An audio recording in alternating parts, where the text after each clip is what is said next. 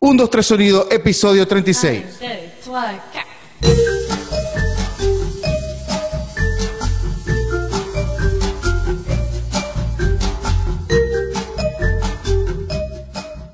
Un, dos, tres sonido, episodio 36. ¿Cómo están, muchachos? Ah, después de este junio arrasante, donde tuvimos cuatro, bueno, cinco episodios este, especiales, volumen 1, 2, 3, 4, 5, eh, por este primer aniversario. De verdad, muchas gracias por sus felicitaciones, muchas gracias a las personas que se acercaron y dejaron un mensaje. Hay gente que no pude colocarle en la historia el saludo, después se las pongo. Eh, y de verdad súper contento con este año que, que, que ha ido creciendo el 1, 2, 3 sonido. Quisiera agradecerles a todos de verdad sus mensajes, a la gente de, que, que lo escucha por Anchor, Spotify, Apple Podcast, Google Podcast, YouTube, todo.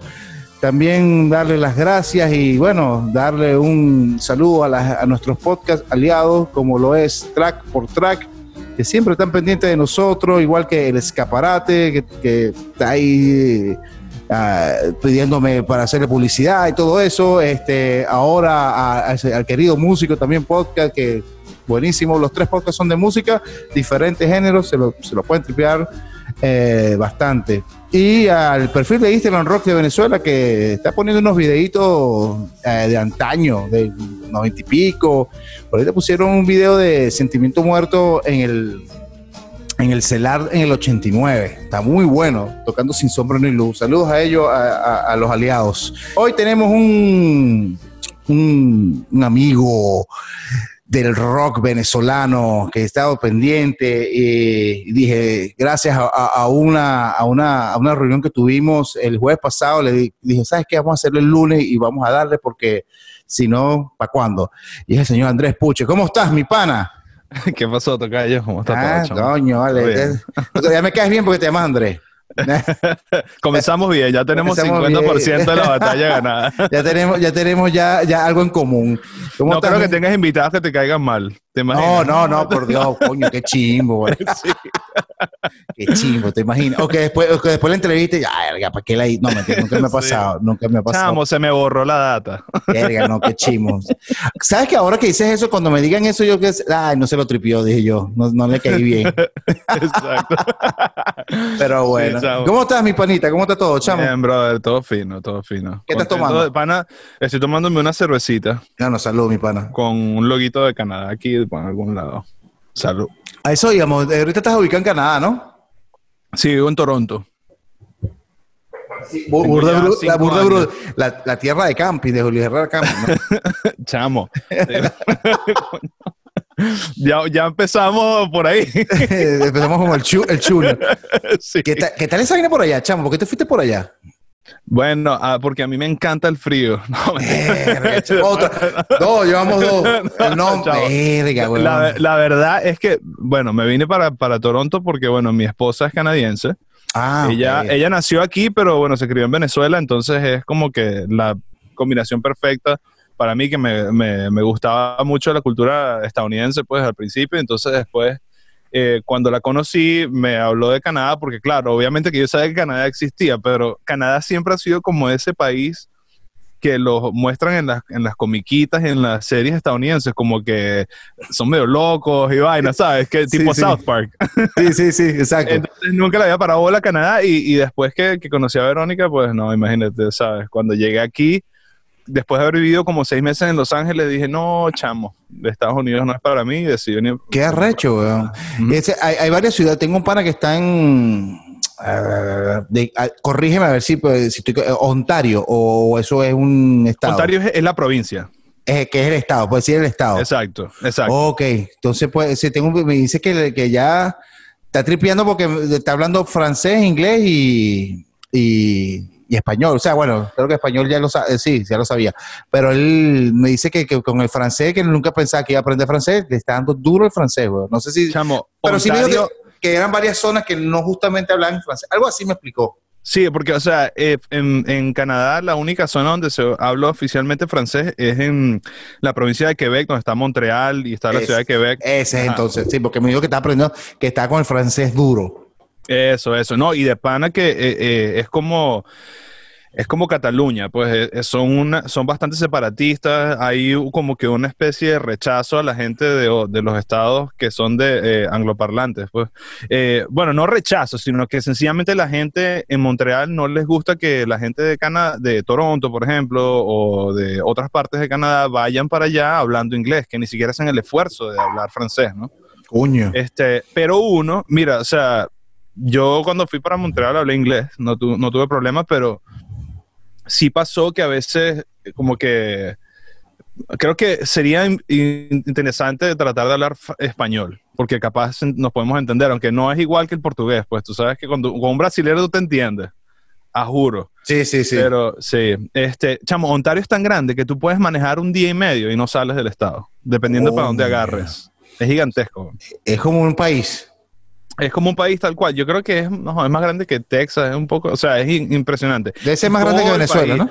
Sí, bueno, no sé si Ontario es más grande que toda Venezuela, pero todo, o sea, de verdad no, no, es, no soy como que tan fanático de la geografía, pero sí te digo que hay, hay casi la misma cantidad de gente en todo Canadá que en Venezuela y es uno de los países más grandes del mundo. Hay 30 millones de canadienses. Bueno, con lo que pasaba en Ciudad de México, en el Distrito Federal, que supuestamente la cantidad que lo que había en la capital es lo que había en Venezuela.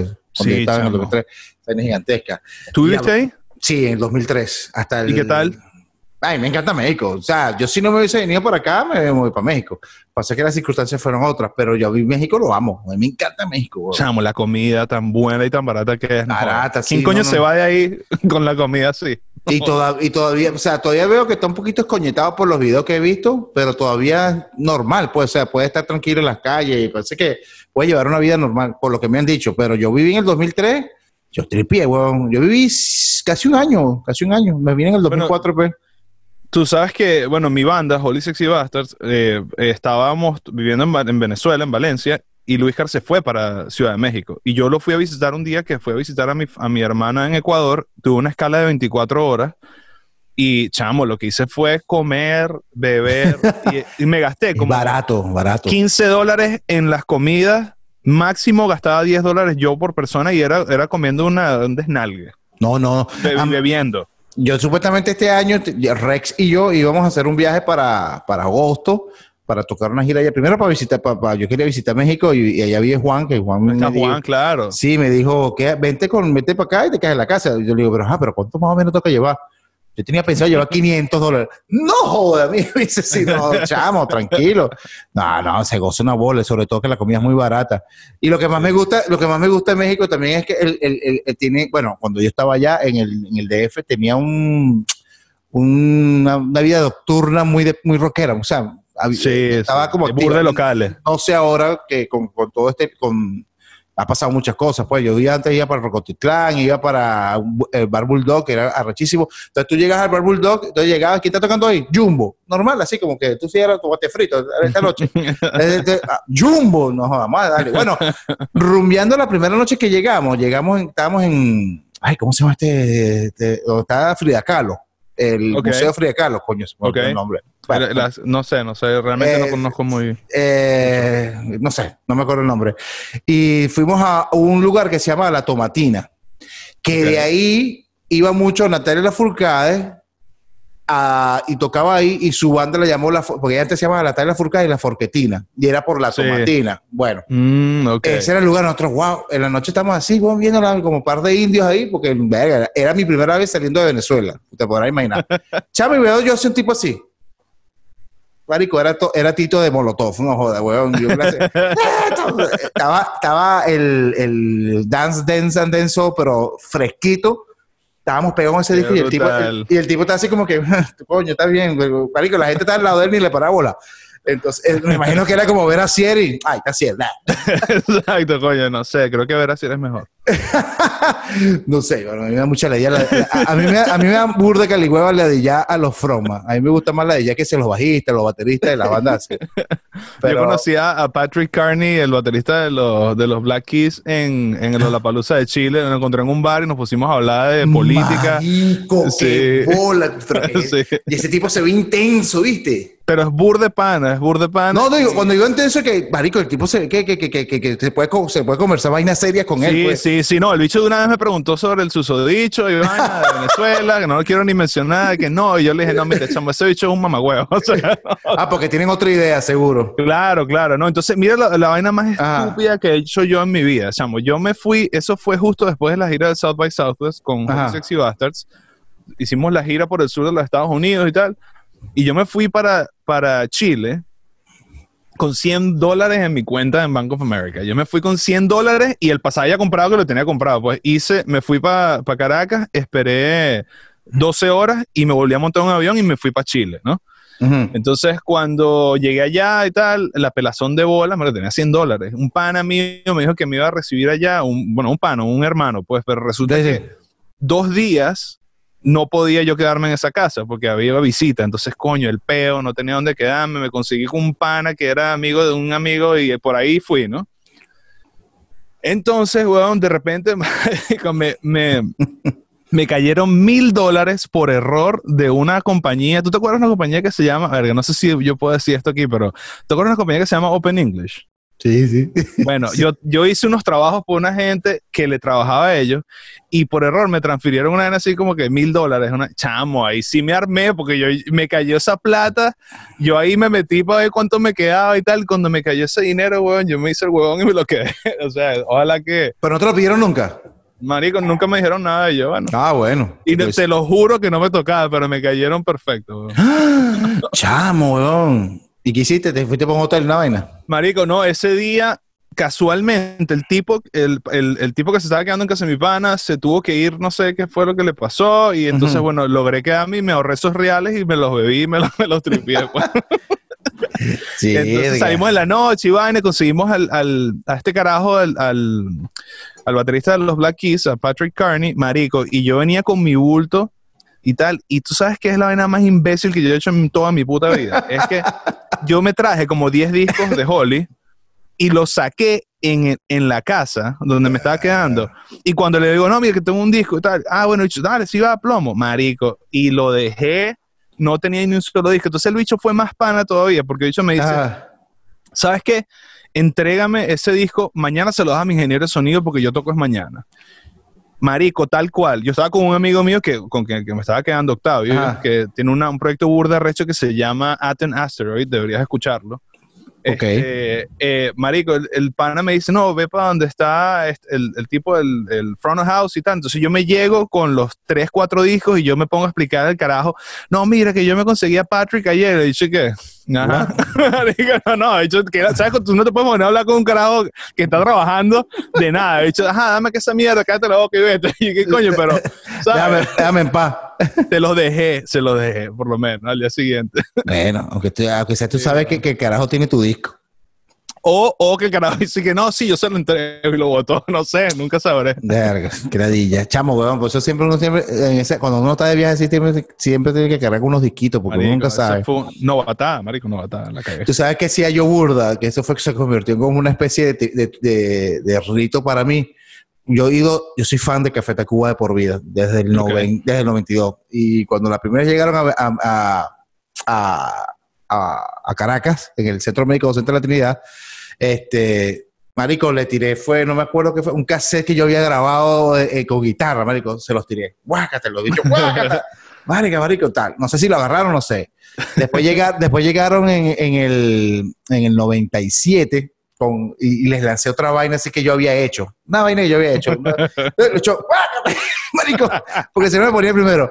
Y después cuando eh, tenía banda, le lanzaba los discos míos de Horacero. Entonces, así así, ¡guácate! Entonces era un CD y la vaina se convertía como un boomerang. De bola. Entonces la vaina que, tú, los, yo decía, pues, ante todo eso, era como que, dale, ahorita no, porque yo iba con los carajos, con los que tocaba conmigo, dale, ahorita no, ahorita no, era una caga muy arrecha, pues, ahora, ¡pum! y la vaina, ¡pam! y lo he dicho, marico, hasta el último concierto lo hice, weón. El guitarrista de Café Tacuba perdió un ojo, Iván.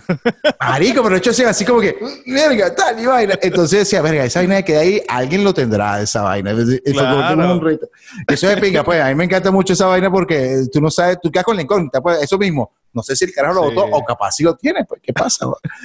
Marico, Mira, yo, yo ah. Café Tacuba es una de las bandas que, por cierto, eh, este, te iba a decir que yo los vi en donde fue, creo que fue en ese mismo South by Southwest del 2011, no me acuerdo, le estaban tocando de Flaming Lips y antes de Flaming Lips estaba tocando Café Tacuba, creo, o, o el día anterior.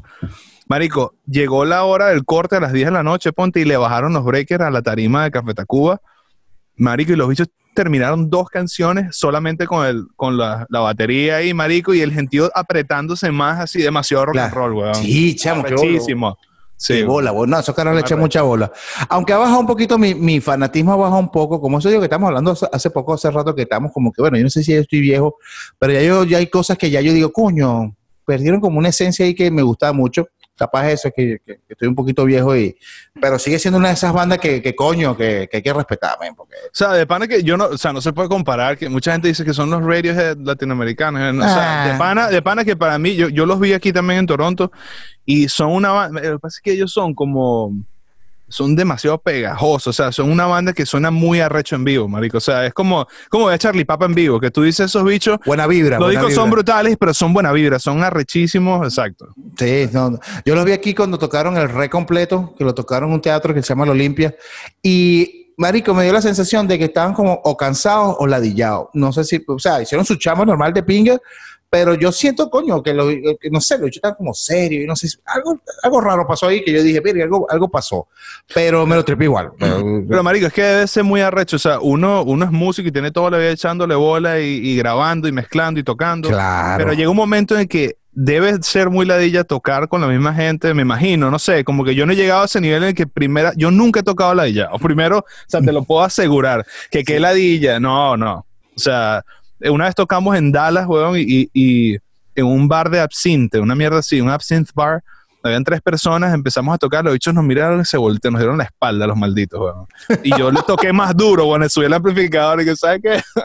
es Mira, weón. Mira, chamo, y háblame, de- vamos a empezar primero con Holly. que Ustedes ganaron en Nuevas Bandas en el 2013, corrígeme. Verga, 2000, 2012, 2012. 2012. con- cuando estábamos tocando con Itza y estaba O'Kills y Vaina que, que ganó. Empate, ¿no? Fue empate. Sí, exacto.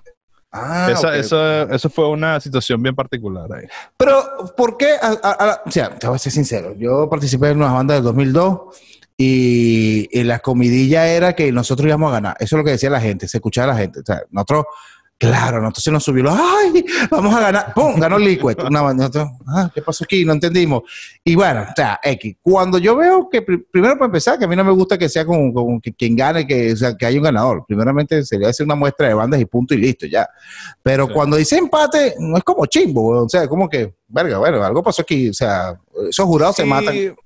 O sea, yo creo que ahí hay más que todo una vaina de, como digamos, de origen, pues que nosotros cantamos todas las canciones eran en inglés cuando comenzamos el primer disco y, y coño, yo entiendo, pues, yo entiendo. A mí no me, o sea, a mí de verdad que no me importó eh, ganar o no ganar. Yo no estaba apuntando a ganar una banda. Si tú apuntas a, a- a- si esa es tu mira, bueno, estás apuntando muy bajo. Tú tienes que ir a sencillamente apuntar, o sea, es arrechísimo, me parece brutal haber ganado junto a Kills y me parece, pero yo, primero que ni pienso en eso, no lo menciono yo cuando me refiero a mi banda, eh, es como que, bueno, de pinga lo que pasó y, y el, y el apoyo mediático que nos dieron después de haber ganado, Eso es lo brutal. una de las principales es como los beneficios más arrechos que tiene ganar nuevas bandas, porque coño, obviamente que te ponen el radar. Nosotros vendimos, ese día vendimos como, como 50 discos, apenas ganamos. Teníamos los discos allá afuera y los vendimos todos. Pues, o sea, porque la gente nos escuchó y no estaba seguro. Ganamos y, y vendimos los 50 discos después de que anunciaron, no, esta banda es arrecha porque ganaron. Y como que, ok. Este, el del lobo, el del portal. el de- exactamente, que eso lo hizo un pana, este, que, que lo hizo un puntillismo, Mario, eso fue, eso fue muy, esa época fue bien de pinga. O sea, 2000, 2003, 2012, ¿no? Sí, grabamos en el 2011 y al final del 2011 y el 2012 ya estaba mezclado en el... ¿Dónde lo grabaron?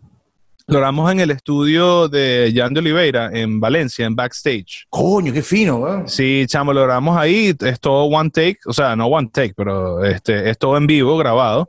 La mayoría de las canciones eh, sí quedaron en la primera toma, porque hay una vaina que cuando tú ensayas tanto, tú sabes, tú sabes qué es tener una banda. Que después que tú ensayas, ensayas, ensayas, ya llega un momento que grabar la vaina por partes, no, te, no es lo mismo.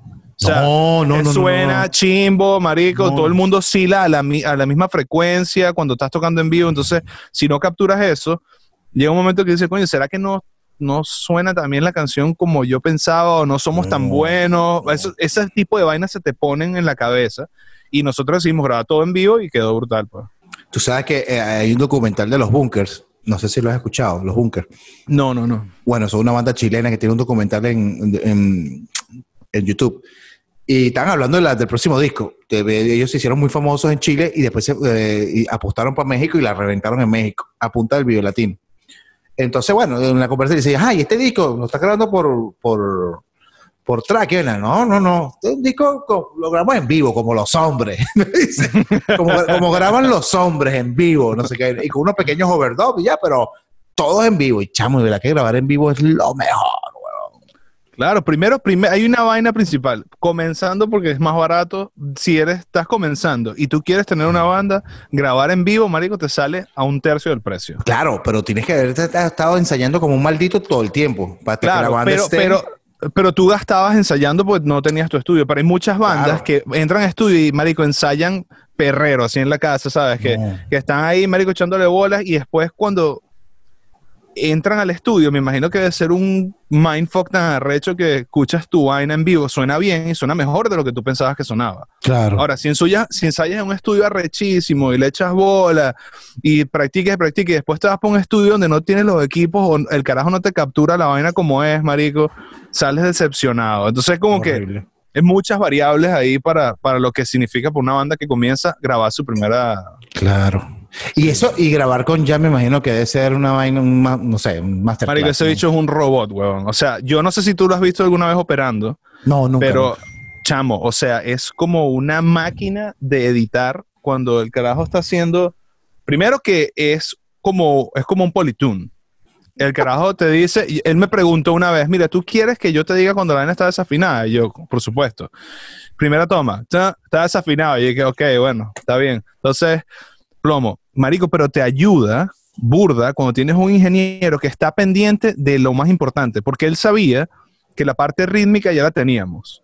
Claro. Pero cuando estábamos grabando las voces, el bicho me dijo, mira, tienes que hacer esto por acá, tienes un desafine por aquí, vaina, chamo. Y de verdad que ese disco, él no lo produjo, pero a mí me parece que él claramente se le puede haber dado el crédito de coproductor porque Jan Chamo tiene burda experiencia, es una banda la que él creó que tiene unas, o sea, unos seguidores tan fieles y el carajo ha mejorado disco tras disco, tanto vocalmente como compositor y, y, de pana que a mí eh, yo le tengo mucho aprecio y mucho respeto a, él, este, y coño, la verdad es que ese estudio tiene su, tiene su magia, él trabaja con un pana, eh, con Leo, que, o sea, que el, carajo es tremendo ingeniero y es un buen complemento para, para Jan. Entonces, cuando tú tienes buenos equipos, tienes una sala que suena bien y tienes ingenieros competentes, marico, si tú estás ensayado, eso sale bien. Y así fue, weón. Nosotros duramos el primer disco Holly en dos días. Coño, chamo, qué sabroso, weón. Sí, bueno, después al tercer día grabamos las voces, sí, grabamos las la voces el tercer día y listo. Verga. No, Jan, yo lo admiro mucho. Me parece un carajo, uno de los mejores productores de Venezuela. De verdad que sí. Sí, marico, es muy arrecho. De verdad que sí. Y me parece, no, no, no soy seguidor del estilo, pero sí sé que, que Andy 66 tiene un estilo que es único y que y, y eso los fans lo, lo, respaldan mucho, pues. O sea, si, si, tienes una banda que no está activa, una, eh, no sé, en cierto tiempo y hacen un show y llenan esa vaina es porque. no, Chamo, y suena muy duro, weón. O sea, para la, para la, gente que quiere escuchar rock en vivo duro, va a escuchar Candy y se acabó. Yo, yo me fui una vez, yo no sé si te conté esto cuando eh, estábamos hablando del jueves. Yo fui para un, show de Candy y me llevé unos Converse blancos nuevecitos y me los volvieron mierda en la olla. Pero qué imbécil. O sea, no, no, no sé ni siquiera por qué hice eso. Pues. Tú sabes que yo vi, yo vi a Candy 66 en sus inicios en el 90 y creo que 99, sí, 99, 98, 99, por ahí, tocando en un conjunto residencial por allá por Prado del Este. Y ellos versionan, ellos tenían su, su set, vaina. en esa época estaba muy pegada Korn. Y estaba, estaba comenzando el new metal duro a nivel de, de, de moda, pues. Y ellos estaban claros en su baile. Pues, eh, yo, vi a, yo, yo vi a ellos, qué, qué bola, ¿no? Yo vi a ellos ahí en, tocando en un, en un salón de fiesta y me acuerdo que eran ellos porque versionaron la de Epic, la de Fey No More. Ok, Y les salió rechísimo, pero con actitud core, tú sabes, ¿no? claro, claro. Y después yo dije, verga, esta banda sí es arrecha. Tengo unos chamitos, weón. Estaba eh, eh, eh, Frank, los originales, los originales. Claro, de- claro, los- claro. los- Que ese baterista de marico, o sea, wow. que- que de, de por sí, también vi a Nomp en Brooklyn Bar. Lo vi, que Jan era baterista. Y tocaban las manzanas se pasea de la mesa al comedor, no me pide. tocaban Insane en Pong, weón. Ojalá, ojalá él pudiese ver esta vaina para, que se acuerde. Y después, como la Se semana si- mandamos, se lo Sí, mandamos. sí, sí, claro, se lo mandáis. Y la semana siguiente vi después de vieja, pero después de vieja original, todos disfrazados de Adidas. Yo que Korn no estaban, pánico, yo decía, ver, después como a los tres meses explotó Korn y esa banda empezaron a explotar y Candy explotó, pero chamo, Sí. una, una, una locura como se volvió Candy un momento a otro, se volvió como una banda mm, no, De no- culto. Sí, weón, sí, porque se- eh, los fans, los fans se, se volvieron locos con, con esa banda. Y yo, verga, yo- eh, después ya me imagino que habrá crecido y crecido, crecido como productor.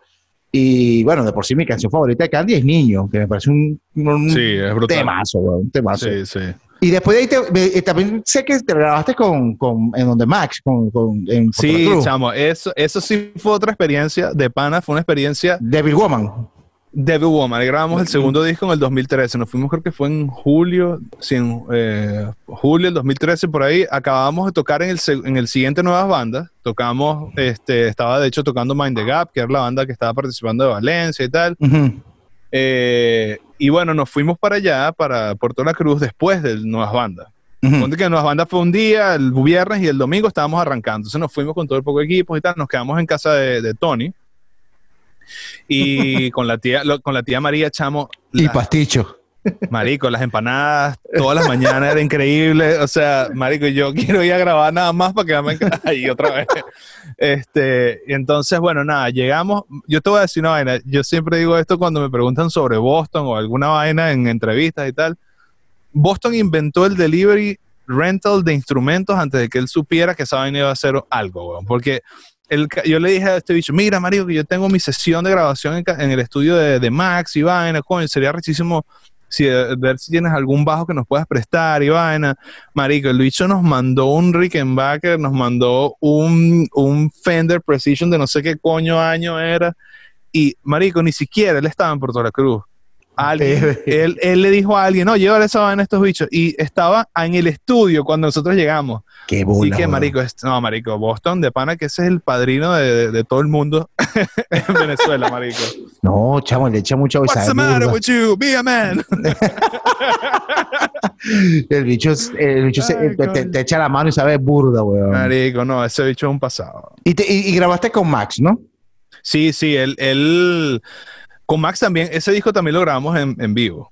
Ay, Pero estamos, sí, bueno, estamos trabajando con otra baterista que se llama Jessica Miranda, que es la baterista del segundo disco. Em, Y siempre, ahí siempre tiene que ser mujer, la baterista. no siempre tenía, pero era de pinga porque hay dos razones. La primera razón es que primero, eh, primero le da diversidad a la banda, que hace que pues todo el proceso de composición y de interacción es, es diferente, pues. Mm, Segundo, que tenía un aspecto visual bien interesante también. Porque, siempre. marico, yo no sé si tú conoces una banda que se llama Metronomy. No, no, no. Bueno, tú, después que grabemos esta vaina, te a vas a escuchar Metronomy en vivo, lo vas a, vas a escuchar un, un disco de Metronomy, lo escuchas. Pero después ves un video en vivo, marico. Esa pana le echa bolas, canta, toca batería, marico. Y todos los conciertos que hemos ido, que yo he ido, yo he ido como cuatro veces a verlo, o tres, no sé. Marico, es una pala ver a la Jeva tocando, maquillada, sin sudar, pero cayéndole a palo como peor que el baterista Candy, pues. y es una vaina disco, marico, el bajista es increíble. Entonces, como que hay un, efecto visual ahí que, que no sé, me a mí me parece que las bateristas mujeres son más arrechas que los bateristas hombres. O Sí, sea, vale, sí, sí, sí, sencillamente Es, es así, pues. Yo no sé por qué tiene, bueno, o sea, eh, como, como, como hombres me imagino que no- nos gusta eso, pero Machine Punk y yo era, era Darcy, era La bajista, ¿no? Verga, sí, sí, sí, exacto. La Claro. mujer, verga, chamo, le se ponía toda coqueta, todo. Era una cosa así que tú decías, verga, chamo, que esta banda es como hipnotizante, ¿verdad? Tiene una, Claro. o sea, igual que Skin, cuando tocó Sí. una banda, verga. Sí, yo, y era, sí. Primero eran dos mujeres con un baterista. Exacto. Era el gordo, no me acuerdo cómo se llamaba, es burro de pana. Y yo decía, claro, Arrancho estaba vaina. Después, la- cuando vine a veces, era otra banda con el mismo nombre, pero todas mujeres. Y yo, claro. Siempre Marico, y como- también el talento, el talento agrega, o sea, yo por lo menos, yo no sé, weón, pero tú no puedes querer a alguien si tú no admiras a alguien. O sea, Claro. si tú, si tú no lo admiras, no lo puedes querer. Entonces, si tú ves a alguien, coño, te gusta físicamente, pero ves que la persona no conectas con esa persona, ponte que, lo que sea, no, no hay una conexión mental o ahí no hay, no hace nada que tú digas, coño, qué arrecho, entonces no funciona. Pero si tú ves a una chama que te puede parecer atractiva o no, pero ves que es súper talentosa, ahí está tal vez su, tu atracción por ella es basado en su talento y en lo que puede ofrecer al mundo como artista. No, eso es genial. eso es genial. arrechísimo, pues sí. De hecho, marico, yo me acuerdo que un día estábamos tocando en Puerto La Cruz en el Tiburón y en Tiburón, no el Tiburón, el Tiburón, el alacrán y la vaina.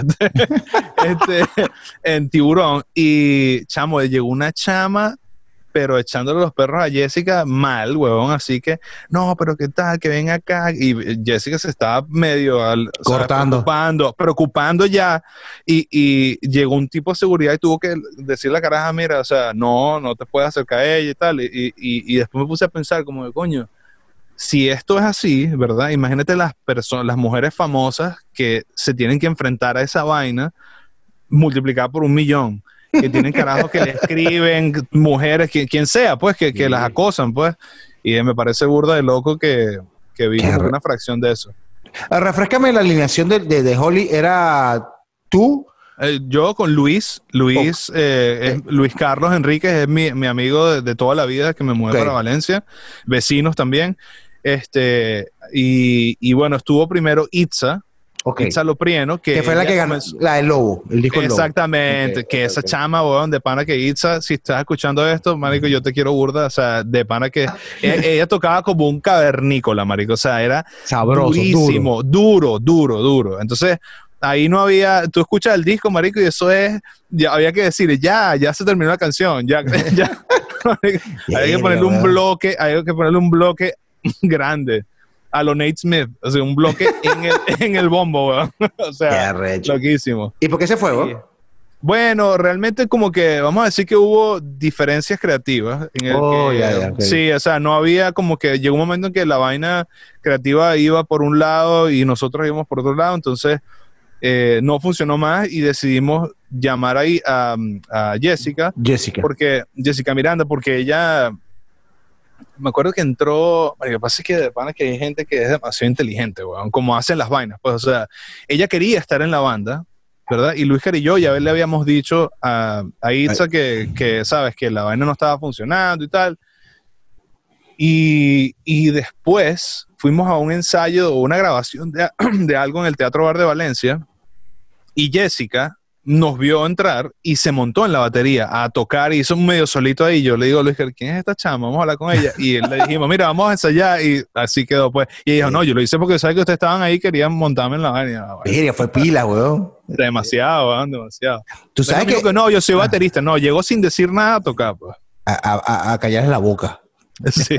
Tú sabes que vale, yo le tengo mu- mucho cariño a Valencia, aquí cambiando un poquito de, de- de- la- de tema, y hay muchas buenas bandas, por ejemplo, yo- a mí me gusta, no sé si son amigos tuyos o enemigos tuyos, no lo sé, pero este Cron- Cronovisor me encantaba. No, weón. marico, eh, hermanos míos, weón. Sí, chamo, Claro. yo, esa, es una de mis bandas favoritas de la última era así del 2010, 2012. Y si tu maquillado es brutal. Qué arrecho. Y, y, ya, y, me- y ya metió la mano ahí también. Claro, Este, sí. Pero a mí me, yo, yo sentía que estaba, que porque, ¿sabes? Cuando tú dices, eh, coño, una banda como Pearl Jam, tú dices, pero qué arrecho es Pearl Jam, qué arrecho es como, pero no sé qué está diciendo. Coño, me pasaba eso, sentía que estaba escuchando como Pearl Jam, pero entendía las letras. sí. Y, y verga, Sí. el EP es muy bueno, weón, me encantaba. Muy arrecho. Bueno, Alberto, el bajista, es novio de Itza. Mm. Gerardo, el vocalista, vive en Miami. Este, Ah, sí, el vocalista sí, vive aquí. Claro, weón, yo te puedo pasar Marico, contacto ahí. sí, chamo, porque- Gerardo, espero, espero que, que no haya pedo porque bueno, No, Gerardo no, no, de porque, pues. no, no, porque el, el, eh, Buen Invento y Cronovisor compartieron tarima en Valencia en el Teatro Valle, chamo, nos hicimos, hicimos buen click. Ah, brutal, brutal. Después, de por sí, ahí. ah, de por sí ellos hicieron una versión de Foo Fighters, de My Hero, y yo me metí ahí a cantar, weón, y nadie me invitó, y los chicos tripearon, que una, una, una, y yo siempre, cada vez que postean algo, yo lo reposteaba porque me encantaba la banda, weón, me Qué encantaba. arrecho, qué arrecho. encan- es- sobre todo el video de, de, de, de- de los, de los efecticos, yo decía, verga, qué banda tan buena. Y después sacaron el disco que se llama Uno, Sí. que verga, me- tenían una canción que, que yo decía, y yo estaba decía, Marico, ¿dónde está la canción? Que, eh, no me acuerdo el nombre, pero que eh, eh, la habían sacado para meterla en el disco completo. Entonces, Monterrey, creo que se llamaba. Ah, marico, ese es brutal ese tema, sí, es Ese- verdad, sí, ah, sí. Y yo decía, Marico, ¿cómo está ese tema? Porque lo tocaron vivo. No, se la vamos a dejar para después y tal. y bueno, pero todo el, el disco que tiene cuatro temas es muy bueno, chamo. Es muy, ya va para 10 años ese disco, por cierto. Sí, marico. De hecho, Lauren, el guitarrista, está en Valencia todavía. Él trabaja con una compañía que se llama Synergy Store, que ha sido la patrocinante de todas las vainas que ha hecho Holly, todas muchas de las cosas que hago Mm. yo. Ha, hecho, ha manufacturado Ah, la ropa. Está todo conectado. Estamos, ahí. está todo conectado. Bueno, Valencia es así como, como cualquier ciudad, está todo, la movida está conectada, pues. ¿Y estás conectado con Gilman también? No, ese bicho que se conecta al enchufe, weón. Y si se chamusca, mejor, weón. No, yo, yo me acuerdo cuando Gilman era que, que Valencia Rock Gilman, o sea, era así, weón. Chamo, que y ahora es un que cagado. que, que despersonaje, weón. O sea, marico, de verdad, o sea, de verdad, mátate tete, weón. O sea, Pero que arrecho porque Valencia era la capital rock en Venezuela, mata claro. claro, bueno, de ahí salió Alfombra Roja, que para mí, weón, ha sido una de las bandas No, más verdad. heavy.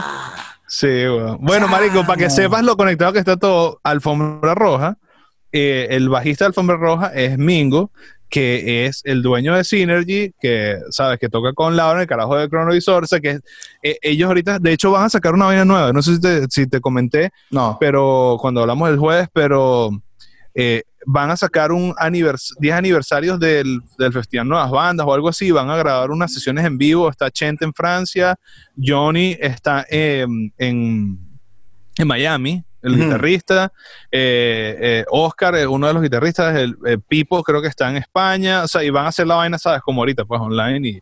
vaina es brutal, marico. Videopandemia. Sí, ellos fueron los que nos dieron el primer chance a nosotros de montarnos una tarima en Valencia. Alfombra Roja Negro. Chamo, pueden abrirnos el show y nosotros plomo. Y los maricos, los bichos quedaron y que, coño, brutal. Chamo, Sí. y, en, y en Valencia sí que tú recuerdes tú, eh, que qué bandas así, o sea, yo me acuerdo para Chester había una de ska. Ah, yo sé, pe- yo sé que estaba Petróleo Bar, que era un local, no sé si llegaste a ir. claro, marico, Sí, por sí. supuesto. Eh, no me este- acuerdo ni de la mitad de las vainas que, que pasaban ahí, pero... Y había, corrígeme, porque yo soy bruto para las ubicaciones. Había una ubicación que era como la zona fresa o cifrina de Valencia, que era, que era como, parecía las Mercedes. Ok, Era- sí. No la sé calle de los cafés. Me la imagi- calle de los cafés, sí. Sí, sí. Yo toqué ahí una vez eh, en el 2000 y me acuerdo, o sea, me, me encantó ese lugar porque un amigo, eh, mi baterista que estaba conmigo me decía, yo nunca había ido para Miami, me decía, Marico, así es Miami, me dice, más o menos este estilo. Y yo tri- me tripié demasiado ese lugar. Después la última vez que fui estaba vuelto ñoña y yo decía, verga, esto no era nada de lo que yo vi. Y, Sí, y ahí yo vi que, bueno, fue cuando fui a tocar al Teatro, Bar Valencia que toqué con Cronovisor. Pero ¿qué bandas, exacto. ¿qué bandas ahorita en Valencia que, que, que, que tú sepas están ahorita eh, dando de qué hablar, weón? Bueno, ahorita, ahorita de verdad no sé. Hay una banda que, que conozco yo que se llama Karma Santo Clan, que es una banda que está formada por varios integrantes de otras bandas de Valencia. Está, no sé si escuch- llegaste a escuchar Visonar. No, no, no. Bueno. sí no. Es una banda electrónica bien, bien de pinga. Este, bueno, eh, o sea, ahorita de Valencia no, no sé porque no estoy conectado con la Sí, movida. igual que yo, pues te pregunto, pues si Sí. sabes. O sea, no, no, no, pero yo, Claro. yo antes era, era, bueno, cronovisor, estaba ¿Tú ¿Llegaste a escuchar la, la comunidad alguna vez? el nombre, más no la banda. Chamo, la banda, esa banda era, huevón, era así como esas bandas que tenía que pegarla del techo, porque tú has, tú has escuchado los colores, obviamente. Sí, sí, sí, claro. Yo no sé si viste el roqueñeñe especial ese Quédate en casa de Alejandro. Sí lo O vi. sea, marico, o sea, ¿qué, qué coño a la madre le pasa a ese carajo, weón? Ese O carajo sea, es ese carajo bueno, demasiado arrecho, es demasiado arrecho. es bueno, es bueno. Marico, para mí es de los mejores vocalistas de Venezuela y sí, se sí, acabó. sí, sí, sí, sí, sí, sí. Bueno, la comunidad que está Samuel Ocando, se llama el carajo, marico, es el mismo nivel de Alejandro, un bicho que puede fumar, marico, se puede, o sea, si el bicho fuera piedrero y se metiera piedra, el bicho canta perfecto como un angelito. Entonces, es esos carajos así, marico. La comunidad era una banda que tenía eh, hasta la misma gente de los amigos invisibles los estaban buscando una vez porque los bichos escucharon de ellos y vieron, escucharon un demo, no sé cómo fue la vaina. Qué bola, Pero esa banda era burda de recha, está, este, yo toqué, yo te voy a decir, me voy a autopromocionar aquí con una banda de Valencia que se llama Overlook Suite, que es la banda que, que, nunca pudo ser, ¿sabes? Mi banda de mis mejores amigos, marico, ¿sabes? Claro. Que, que estamos todos regados por el mundo y tal, pero marico, o sea, en, esa, en ese momento nosotros empezamos a tocar y vaina y no, no sabemos un coño de mezcla, de grabación, hicimos un disco, suena pote, pero es, las canciones son buenas. Yo te voy a pasar los links. Pásamelo. Yo, yo me acuerdo que, que en ese momento Valencia estaba como medio muerta. Valencia estaba como que había, no había movida, la vida bohemia estaba empezando a salir, iba a tocar para Valencia y como que y no, no, había, no había cohesión. Luego yo me fui y regresé y fue justo después de la vaina de nuevas bandas, que primero ganó Mochuelo una vez, creo. 2000, y pico, ¿no? 2001. Ah, 2000, sí. Algo así. No sé qué. Cuatro. Luego, ajá, y después fue Alfombra Roja. Y como que tú te pones a ver, coño, y sacas la cuenta de burda de bandas en Valencia que, que sonaban bien, que hacían vainas, pero yo, y yo incluyo Holy Sexy Bastards en eso, pues, o sea, la banda de Valencia es como que tiene como una especie de, de maldición, no sé, de que no, no hay una continuidad en ninguna de las bandas que han salido de ahí, pues, ¿entiendes? Y bueno, marico, o sea, no voy a decir que yo no creo en esa nada de maldiciones, ni, ni, ni, de espíritus, ni nada de esa vaina. Pero, pero no hay ninguna banda de Valencia ahorita que yo escuche que, que o sea, o que haya, que haya trascendido, pues. Sí. Bueno, entonces, de ahí de Holy Ceci, eh, bueno, sacaste Devil Woman, que lo grabaste allá donde Max. Me imagino que grabar con él, porque yo he grabado a distancia con él y, verga, chamo. Marico, meto las manos en el fuego por él, güey. O sea, de verdad que. Y, después, bueno, ahorita sacaron uno, un single se llama Arepa, ¿no? Sí, sí. Ese, lo grabamos aquí eh, a distancia. Lo grabamos. A distancia. Sí, este es mi estudio. De hecho, es aquí donde yo mm. grabo mis vainas aquí en la casa. Este, y Luisja lo grabó allá en Ciudad de México, porque se empezó a comprar como que pocos sintetizadores, pero eso es culpa también de Max, bueno, porque nosotros cuando, para volver un momentico lo de Max, fuimos ahí a Puerto La Cruz y tal, y los equipos que tiene Max son serios. Comenzando por el poco de platillos fritos que tiene ese, esa batería Ludwig de no sé qué coño, a qué año es. Qué tiene el Rhodes, no sé si es un MK2, no sé, tiene un poco de sintetizadores y nosotros empezamos a abrir la mente a otro tipo de sonidos con él. O sea, si, si, si mm, Boston es el padrino de todo el mundo, este carajo es el, el padrino tío del padrino, marico. O sea, Max es, huevón, nos enseñó todo lo que podía, él mezcló el disco. Y todavía, huevón, cuando me toca a veces escuchar de Woman para de repente sacar una de mis propias canciones que no me acuerdo, escucho vainas que yo no grabé. ¿Entiendes? vainas que el bicho las arregló y quedan brutales. O sea que, y yo nunca le di crédito a él públicamente, aunque en privado, obviamente, Marico, o sea, sé que hiciste algo, no sé qué coño fue lo que hiciste, pero ahí hay algo que yo no hice y me parece que está brutal, se imprime, pues. Este, y, y entonces, coño, comenzó con esa vaina demostrarnos cómo funcionan los equipos, empezamos a, indagar y Luis Car empezó a comprar sintetizadores y yo terminé comprándome un sintetizador también. Un pana me regaló un, un DX7 de ese FD2 y vaina que lo tenía ahí guardado y ahora entonces empezamos como que a componer Qué porque estamos de lejos, pues, sí. ¿Y la batería cómo la hicieron? La batería la hicimos electrónica también. Ok. Jessica, si no estuvo ahí, ¿no? Aquí. Sí, no, bueno, yo, yo, yo soy baterista primero antes de cualquier vaina. Pero como, como cualquier baterista dices, no, yo no puedo hacer mi vida en caerle a palos a esta vaina porque nadie me quiere escuchar. o sea, me, quiere, me quiere guitarrista de mi banda y, de vaina. De bola. Este, y te empiezo ya cuando, cuando él tiene que afinar, pues. sí, exacto. sí. ¿Y Jessica no este, participó? Jessica en este no participó porque, bueno, nosotros estamos como que componiendo la vaina más, este, ella está en su proyecto solista, ella está componiendo sus vainas y tal, está trabajando con Luis Daniel de Famasloop allá en Ciudad de México. Ella está en México ahorita. Sí, está también en Ciudad de México. Entonces, el peor este del coronavirus era que nosotros queríamos cuadrar una gira corta, pero una gira, ¿sabes? Concisa, concreta, porque Luis toca con, eh, el bajista mío, eh, toca con Juan Olmedillo. ¿Ah, sí? sí, él, es el bajista del Ah. proyecto Ah. solista de él. No sabía. Entonces, o sea, para tocar en vivo, digo. Sí, este, eh, claro, porque eso fue, yo fui para Ciudad de México y yo le digo, le dije, chamo, yo no entiendo cómo tú no estás tocando en esta mierda, que hay toques por todos lados, hay un coñazo de bandas venezolanas y que no, bueno, es que yo estoy trabajando en mi vaina y casualmente me escribió Juan, o yo le escribí le digo, mira, chamo, estoy en Ciudad de México y tal. Vamos a Él ver. estaba muy abollado de trabajo y entonces yo le dije, bueno, yo, yo me tengo que ir a- dentro de unas dos horas para el aeropuerto, no nos pudimos ver.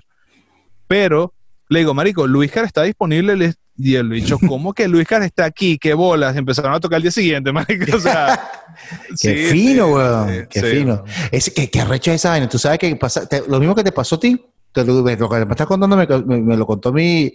Yo no tenía banda aquí. Llegó Lucas, entonces eh, de los Menta, justamente. Coño, marico, claro, soy. entonces el bicho, pero ya había, ya él había venido y me decía, Marico, me vengo, me vengo a ir para acá. Si tú bajista, vamos a poner las pilas, ok, de pinga. Y entonces después, me, eh, con, con- hablando con Luis Girán, me dice, Marico, allá está Oscar, que fue baterista mío, grabó en el disco La Metamorfosis. Allá está, cegado. Marico, al- exacto que al día siguiente Oscar fue para un show, no sé qué van, y ya en la semana estamos ensayando. Verga, el yo lo llamo el retruque musical.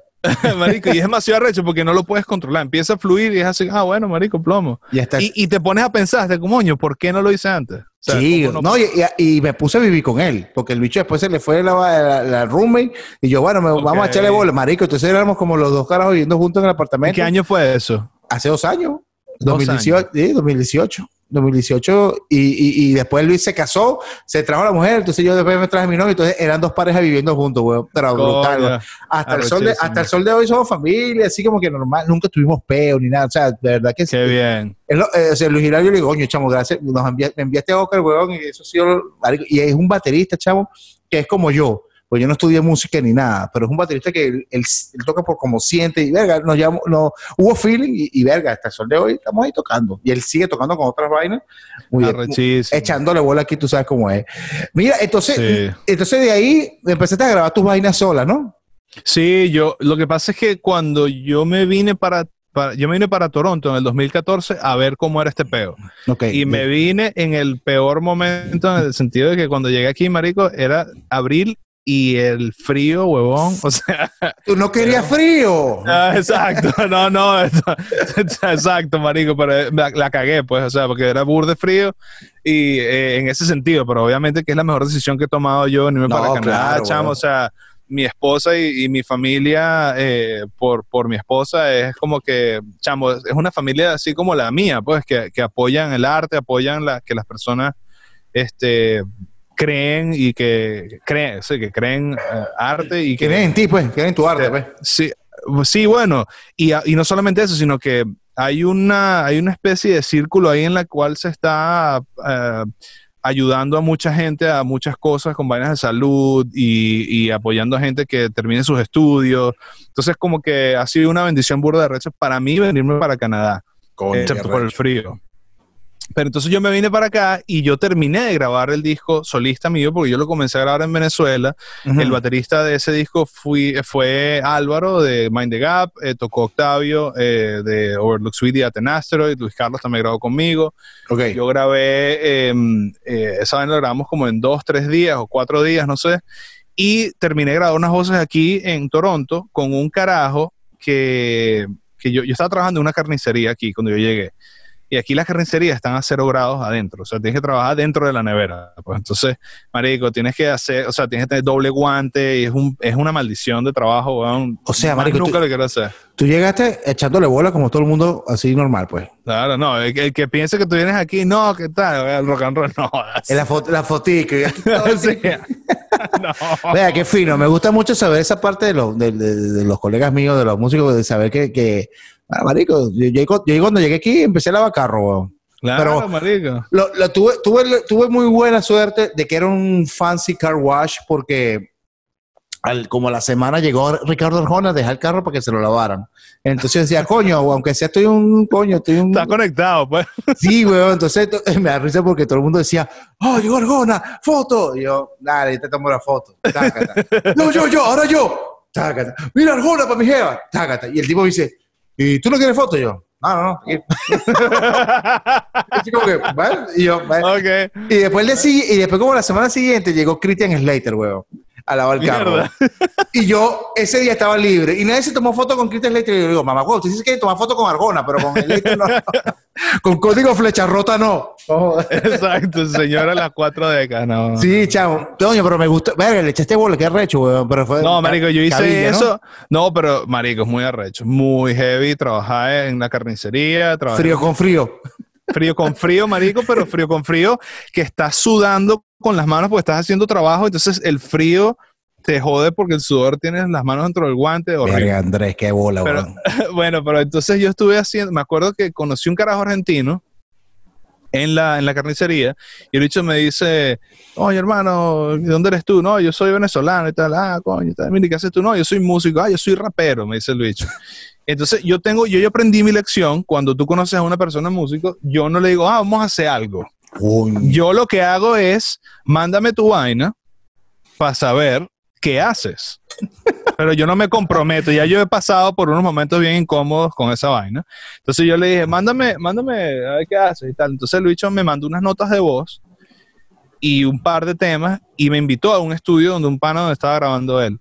Marico, bicho es un rapero serio, Sí. serio, serio, serio.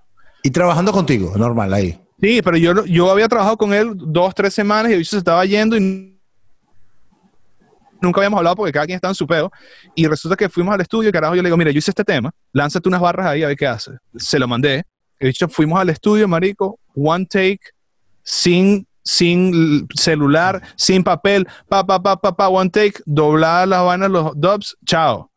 Marico, arrechísimo. Es el tema que se llama Carmen de mi disco solista. Qué arrecho, huevón. Sí, weón. eh, eh, fue de, de verdad que yo tripié mucho con ese bicho. Y este, yo, yo creo que haberme venido a Canadá me trajo mucho de eso. Yo conocí, weón, al baterista que tocó conmigo en Holly.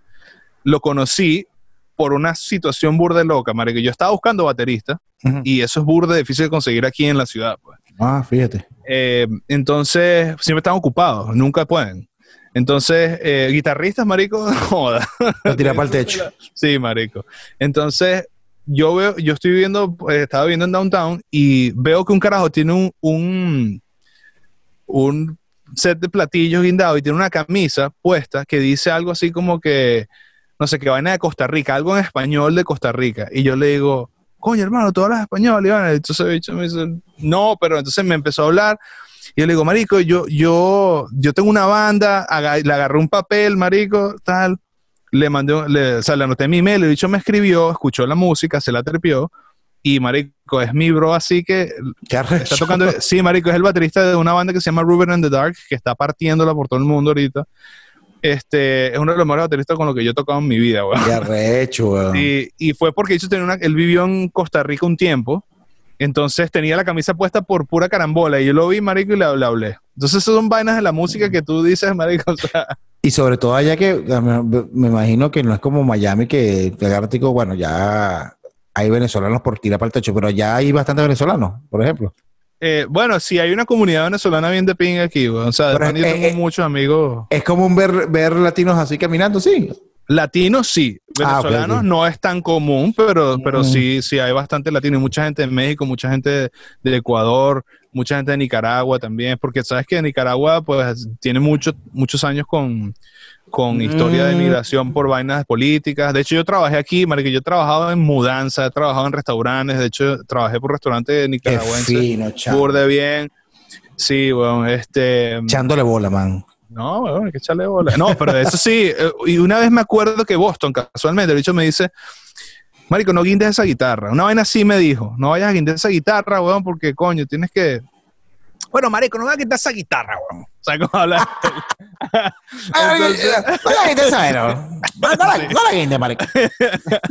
Marico, y, y yo de pana me acordé bastante veces de Boston, es por eso, porque a veces uno se le olvida, bueno, a veces uno está tan enfrascado en el trabajo que tienes 12, 14 horas trabajando, llegas a la casa, te pones a ver alguna vaina, duermes y pasó tres semanas y no has agarrado la guitarra ni una vez, weón. Y yo dije que eso no me iba a pasar más y de hecho a veces me sigue pasando, pero compenso haciendo ya vainas más concisas. sí, Eh, pegadas a tu vaina, pues, o sea, en- en tu- en, Exactamente. tu, ambiente. Que para no agarrar la guitarra, pero estás trabajando editando una vaina que coño. Exactamente, algo con, relacionado con la música. Exactamente. ¿Cuánto tiempo tienes allá, weón? Tengo cinco años. Tienes cinco años ahí entonces. Sí, de hecho acabo de aplicar por la ciudadanía. Ah, coño. Pero bueno, por los papeles con tu esposo me imagino que te sale más rápido. Sí, sí, pero eh, si yo no hubiera estado este tiempo que yo vine aquí a estudiar, eh, sabes, producción y vaina, eh, no hubiera podido aplicar tan rápido. O sea, Mm. sí se combinaron las dos cosas que estuve, porque cuando tú aplicas por la ciudadanía aquí, cada día que tú estés en Canadá con estatus, antes del- de un cierto punto, cuando aplicas por la residencia permanente, te cuenta como medio día. Coño. Entonces, si, yo estuve dos, dos años antes de ese momento, entonces estuve un año, eh, sí, un año completo, básicamente. Sí. Wow. Y, te- y ya, marico, y te tripeas Canadá. Sí te lo tripeas. Marico, sí me gusta burda, pero el pedo del frío, huevón, es que, Es cabilla, ¿no? marico, o sea, llega un momento que tú dices, coño, ¿hasta cuándo? Marico, tal cual. O sea, la nieve, marico, la nieve, huevón, o sea, el frío y el hielo y la vaina, tienes que cambiar los cauchos de invierno porque no, huevón, o sea, Ay, qué ladilla, weón. sí, huevón. Entonces es otra, es otra manera de vivir, pues, de, de verdad. Pero, Pero te acostumbraste. ya me acostumbré, ya me acostumbré. Claro, te voy a hablar claro. No es lo mismo andar en bicicleta, porque yo anduve en bicicleta durante un de tiempo aquí y yo entregaba pizzas en bicicleta. Entonces frío? yo hasta octubre, weón, que a veces ya en octubre hay nieve, pues. Claro. O sea, a finales de octubre. Entonces, ahora que tengo carro, pues obviamente, ya ahora me, me he puesto más mariquito en ese sentido de que, ay, no, que está haciendo mucho frío, pero antes cuando estaba haciendo burde de frío, era porque estaba haciendo burde de frío, estaba en la bicicleta. Y hacía menos 10 y estaba tranquilo. Pero ahorita estoy en menos 10 y coño, como estoy, ¿sabes? De la casa para el carro y del carro para la vaina, eh, me parece Claro. más frío, pues. Claro. ¿Y cuál es la época que pega más frío ya? Eh, desde octubre hasta abril, weón. Esa mierda. No, o sea, de pana, de pana que eh, febrero es maldito, weón. Febrero es, eh, ¿Sí? es heavy, weón. Sí, marico. El pana mío que vi- él vive allá me decía que una de las cosas que aprendió de, de, de todo este peo es a- aprovechar lo- las, las estaciones. Y él me decía, Marico, el verano lo aprovecho y lo, y lo disfruto porque sé que, porque aquí en Miami no hace frío, pues el frío, ese frío de aquí, aquí en Miami es para ustedes un verano, me imagino, no sé. Sí, Y en cambio él dice, yo sí disfruto las estaciones y las extraño así el verano, que dura poco, me imagino también. El verano, o sea, lo que pasa es que, es que está- este es un país de extremos. O sea, aquí hoy estaba haciendo 36 grados y de eh, centígrados, pues, y Mm. el, y el a- antes de ayer estaba haciendo 39. Pero, marico, yo hubo un, el diciembre del 2017, creo que fue, hubo una semana que mi esposa se fue para Venezuela a pasar las navidades allá con la familia y mi familia también. Yo me tuve que quedar porque creo que no tenía papeles o, o tenía que trabajar, no sé cómo es la vaina, y me quedé. Ujú. Y yo dije, nah, huevona, aquí fue, no joda, tengo dos semanas solo y voy a grabar tres discos y medio. Marico, yo tumbé todo en la casa, conecté toda mierda, tal, no sé qué. Un día salí a hacer alguna vaina y estaba haciendo menos 30 y pico, como menos 32 grados centígrados. No sé qué vaina. Me enfermé y duré las tres semanas en cama, huevón. Con una Solo. gripe maldita, solo aquí y la vaina fuera y que menos 35 y yo ahí, mamá. Verga, marico. Sí, weón. O sea, me enfermé como un gafo, porque no sé, tal vez no me puse la chaqueta que era, no sé, weón. Esa es otra, ¿no? Y- Porque tienes que ponerte un poco de ropa encima, ¿no? Sí, a mí me da risa esa vaina que la gente dice, no, eh, tú que vienes de Canadá, a ti no te da frío. Y bueno, huevón, si tengo frío es porque no tengo el suéter. o sea, si está haciendo 18 grados y yo no tengo suéter, coño, estoy en un aire acondicionado normal, pero marico, o sea, un pana mío, eh, un pana mío, no, un, un tío mío, me dice, no, aquí en Nueva York cuando vengas no vas a pasar frío. Y yo, bueno, ok, me llevo una chaqueta que no era, weón, cuando llegué allá, y bueno, pues tú no, eres, tú no te la pasas en Canadá, bueno, me voy, pero tengo frío, ¿sabes? sea Está haciendo frío. Sea lo que sea. auto- Sí, marico, o sea, está un autobús de esos, de, de esos que van por todo Manhattan, arriba. Sí, sí. Mi primita, marico, mi primita quería, no, coño, que yo quiero ir para la parte de afuera. Y yo, marico, muerto de frío por esa vaina y que coño, que Y, y la, la- Ay, se me olvidó lo que te decía. El. el aire acondicionado, ¿se lo tienes que prender o...? claro, marico, sí. Ahorita está prendido todo el día, weón. Todo el día. Pero para frío. Para frío ahorita. Exacto, pero, la calefacción eh, tiene que, estar prendida. Marico, si no la prendes, weón, la, casa te puede bajar a 10 grados para adentro. Verga, y eso que está... Sí, marico, es arrecho. Marico, es arrecho, weón. O sea, que la luz allá es carísima. Mario, tú tienes casa aquí, tú te puedes venir para acá, pero yo te recomiendo que no te vengas en invierno. O sea, te recomiendo que si te quieres venir a disfrutar de una vaina de pinga, te llegas en octubre, a más tardar, ya, ya ahí estás. Es que es otoño, otoño, otoño. Exacto.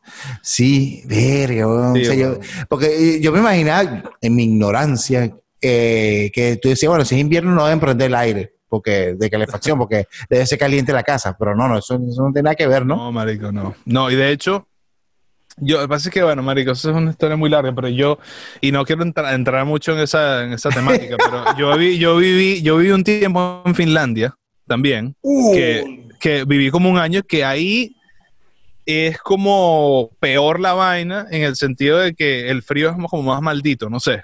Ah, pero aquí el frío dura más tiempo. Que la o sea, yo siento que ahí, aquí, o sea, que aquí el, el, frío dura más, una temporada como que más larga. Entonces, si no tienes la ropa adecuada, marico, yo tengo un pana que me regaló una chaqueta cuando me mudé y esa vaina me cambió la vida de plumas y vaina. Marico, la chaqueta más fea que me han regalado en mi vida. Pero como blanca, marico, pero te da calor. Yo, marico, yo estaba ahí, weón. caballo blanco. Era blanca la eh, chaqueta, weón. Verga, weón. ¿Y qué estás haciendo ahorita, Andrés? Bueno, ahorita estoy casualmente acabo de renunciar a mi trabajo a tiempo completo. Yo. Sí, weón, de medio de la pandemia. Y de hecho fui la única persona de la compañía a quien volvieron a traer después del pedo del coronavirus. Porque nos votaron a todos y me trajeron y vaina. Entonces, pero yo me puse a pensar aquí con mi esposa, coño, o sea, aquí en esta vaina no tiene que emprender. ¿Sabes? Claro. Yo, tengo, toda la, todo, tengo toda mi vida emprendiendo y ya llega un momento en que tú no puedes tener una visión clara de la vaina si no lo haces tú a tu manera, pues. Claro.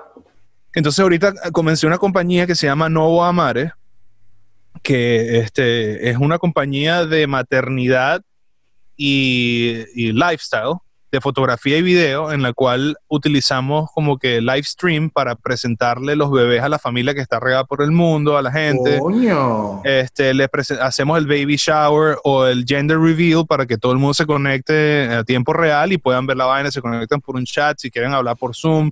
Qué recho. Todo el pedo, sí, bueno. Entonces lo acabamos de comenzar a tiempo completo y mi esposa y yo renunciamos a todo para dedicarle el 100% a esa vaina. Ay, chamo. Y la otra cosa que estamos haciendo los live stream, que eso que te conté de unos, de unos funerales judíos. ¿Verdad? Que, eso sí estuvo creepy, güey. Es chimbo. O sea, no es chimbo, es de pinga porque escuchas vainas de pinga de la persona que se murió, pero se murió y estás ahí, marico. o sea, que si yo, si yo, tu, tu, tu trabajo es que yo vaya al funeral si estoy en otro país, ¿correcto? Exactamente, exactamente. y si quieres hacer un, o sea, tenemos como que estamos tratando de, de, integrar el servicio de manera que tú puedas activamente hablar a través de una llamada de Zoom. El peor es que la logística es, complicada porque en, o sea, yo veo el funeral como un evento desde, el punto de vista técnico, ¿no? Pero es un evento en el cual tú no puedes hablar con la gente, marico. O sea, tú no puedes decirle a, una persona que acaba de perder a su ser querido, decirle, mira, muévete para acá que estás en la cámara o, el sol te pega. Tú no puedes hacer eso. O sea, ahí es como que tú llegas, hay ciertos equipos, hay una brujería ahí que uno tiene que hacer para que la vaina funcione bien. Y claro, no puedes hacer live stream con una cámara de celular. Tienes que utilizar una cámara seria. Entonces, claro, tienes que tener un micrófono inalámbrico, tienes que saber la, porque te parece que hay una vaina religiosa, son judíos.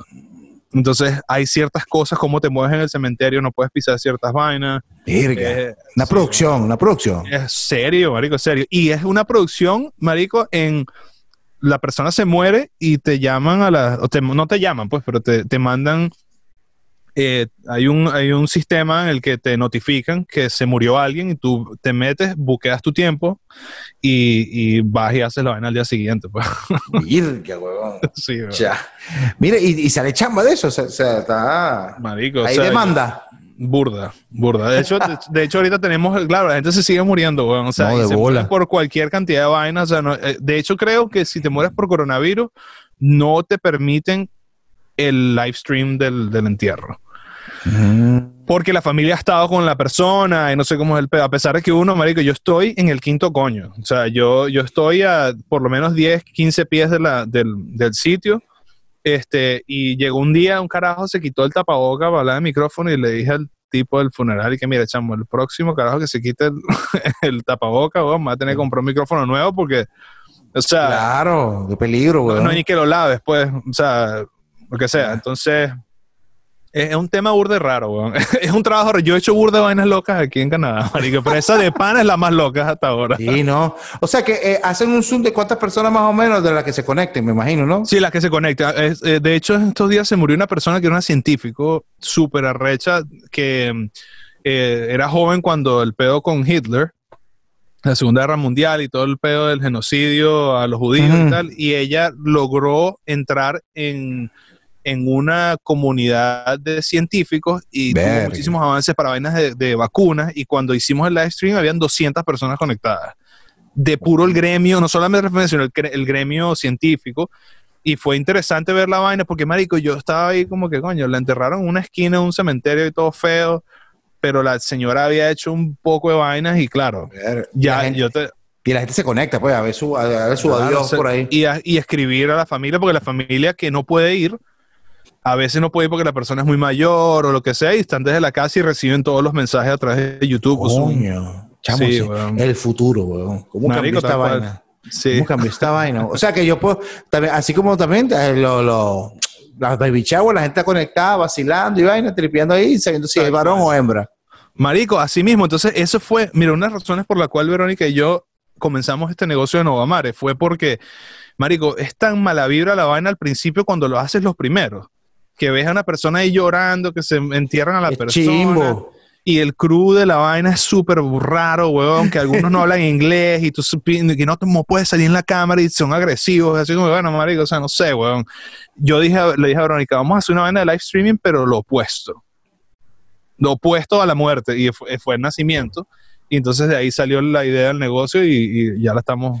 Pero cuando lo haces, cuando lo haces, ¿lo haces fijo o es que tú estás manejando la cámara y das paseando? En el caso, tú te puedes, tú te puedes mover si tú quieres, porque claro, los equipos que tenemos nosotros te permiten una movilidad que está Ok, todo En, un, en un bulto. Entonces Ok, tú tienes tu bulto y te puedes desconectar del, del trípode si quieres, todo Ya, depende de ti, claro, pero si empiezas a caminar mucho alrededor de la gente, coño, como que tal vez te, Sí, sí, sí. te pones shakiroso ahí. Y lo haces, y lo haces con Zoom, ¿no?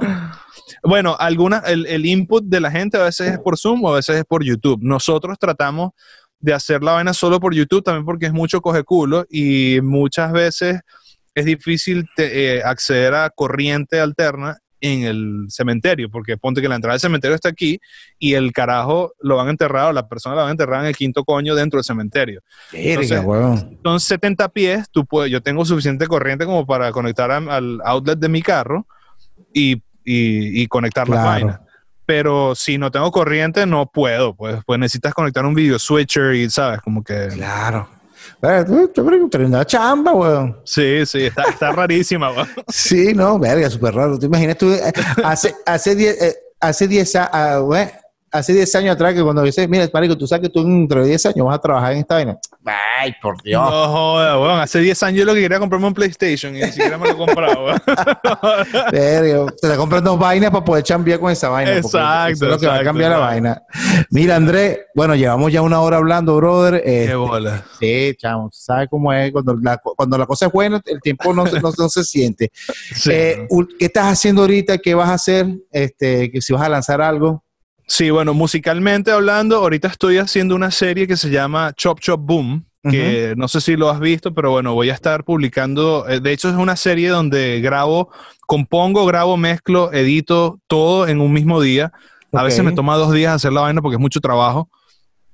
Pero llego sin ninguna idea, sin ninguna nada premeditado y, y veo qué pasa en el estudio, ¿no? Perfecto. Entonces ya saqué los primeros seis episodios y estoy tratando de ver si lo convierto como una especie de podcast para algunas cosas de mi propio interés Brutal. y vuelvo a, vuelvo a sacar unos, unos cuatro episodios más para cerrar la primera temporada. Brutal, Y, bueno, marico. vo- sí, um, voy a, voy ahorita, estoy, solamente estoy a un par de mezclas de terminar mi disco solista que tenía que haber salido en mayo, pero no, no lo puedo terminar. Sí, no. y espero poder sacar el disco de Holly a finales de julio. Eh, habíamos apuntado para finales de junio, pero capaz, estoy diciendo julio, pero es septiembre. o sea, realmente, pero estoy trabajando en burda música, mucha música. Bueno, marico, brutal que estamos. ¿Y qué estás escuchando ahorita? Coño, chamo, ahorita, ahorita hay una banda que, que no sé si tú viste la banda de Yakasi Palusa. Sí, sí, sí. Eh, bueno, a mí me gusta burda Mother Flowers de, de Puerto La Cruz, marico, me parece que lo hacen súper bien los carajos. Estoy ahorita escuchando, eh, no sé por qué, pero volví como que una fiebre de escuchar Bob Marley otra vez de hace como dos meses. Eh, tal vez quizás estoy tratando de encontrar un sweet spot ahí para componer algunas vainas nuevas. he escuchado burda una banda que se llama Dawn of Midi, que tengo tiempo también escuchándola. Metronomy, te la recomiendo. Oh, sí. Metronomy de pana, muy buena tarea, esa banda. tarea, sí, tarea. sí, sí. Este, mm, ¿qué más? Eh, bueno, a veces yo dejo que el, que, el, que el Spotify suene y a veces ni sé qué coño estoy escuchando, pues, pero, pero no, no soy así como que muy picky. Yo le doy play a la vaina y, Se te salió el 2000 el iPod. Coño, marico, el iPod, sí. Yo dejo que el iPod, digo, Spotify. marico, ¿y tú sabes qué lo más recho? Yo nunca he comprado un iPod. Nunca. Yo sí tuve iPod. Nunca. iPod Marico, Touch. Yo no sé por qué nunca compré, coño, ¿eh? Sí, iPod Touch tuve yo. Yo no sé qué ahora vamos a... Ahorita tú, tú sabes que yo sufro medio de ansiedad porque yo, yo, yo dije, ¿qué pasaría en Venezuela si... si Pepe- no, mentira. ¿Qué pasaría si, si se cae el internet, weón? Se cae todo el internet y nos quedamos sin internet. O sea, toda la música, todo... O sea, que- que- bueno, sobre todo YouTube. Me, me da ansiedad saber que ya no vamos a poner tan- poder tener tanta vaina en YouTube. Porque... Sí, o, no sé si te pasa que, que a veces dice, verga, yo siento que YouTube ya, se le, ya no cae más, más video. Marico, se va a reventar, sí, sí. Yo siento así, debe ser que, debe ser que el disco duro ese como el mar, el Pacífico, yo no sé, güey, una vez así, porque yo digo, marico, por Dios, todos los días sube alguien estu vaina, estupideces, y suben vaina, vaina, vaina, y yo, verga, verdad que Google le echa bola, weón. Chamo, sí, no, no, los carajos del sistema de servidores que tienes burda. Marico, y para el live stream, te quedarías loco, weón. Marico, O sea- no, y entonces, la otra vez que, fue lo que puse, eh, bueno, el ya casi palusa, eso dura de un 24 horas, entonces ahí está, montado, ahí está montado en, en YouTube por, por Sí, pica sí. por la mitad. Son dos links, sí, weón. Y yo dije, verga, chamo, yo no sé. Mira, Andrés, chamo, de verdad, qué alegría tenerte en el programa, qué buena conversa, me lo tripé mucho, está- estaba súper pendiente de hacerlo contigo. Epa, este, Oye, yo soy Una- mente abierta. coño, últimas ¿Qué palabras. pasó? este- ¿Te pusiste nervioso? coño, ¿qué? O sea, avísame primero, avísame primero. Ah, Tú no estás tomando, pues, o sea, no sé. Ah, coño, no, se me va la canoa. No, unas últimas palabras ahí. Coño, brother, de pana, muchas gracias por, por haberme invitado. Eh, estoy súper contento de pana que logramos hacerlo, weón. Claro. Y que, que ojalá que cuando, que cuando vaya para Miami podamos hacer un showcito o algo. Algo Coño, tenemos que sí, hacer, weón. chamo, Yo sí, tengo sí. tiempo que no voy para Miami, pero la próxima vez que vaya, de pana que te caigo por allá a ver qué hacemos. Lo que deberíamos cuadrar un temita juntos, vamos a ver si lo cuadramos, un single. Va- va- vamos a hacer una cosa. Vamos a hacer un chop chop boom. Los dos, pues tú tienes Dale, tu equipo pues. ahí en la casa. le- Sí, o sí, sea, sí, lo que tenemos que hacer es componerlo y tal. Tú tienes cómo grabar video y le echamos bola. Me pongo, la orden, de verdad que sí. Sí, va. Porque, porque estás súper pendiente de hacer algo, a pesar de que no nos conocemos personalmente, coño, Sí. hay como una vibra ahí de pinga. La, Y la siempre- música, la música. Y, y siempre he escuchado a la gente hablar muy bien de ti, sobre todo de todos los, veo Boston, de todo el mundo. Y verga, que fino que. Sí, sí, sí, no, que fino que, que ahora podemos hacer esto juntos. De verdad que te deseo lo mejor, que te vaya bien, mosca con el frío, no te me enfermes. Este, bueno, nada, chamo, de verdad que un abrazo. Gracias, Tocayo. Vaya, papá, un abrazo. Tu Dale. sonido. Bye, bye.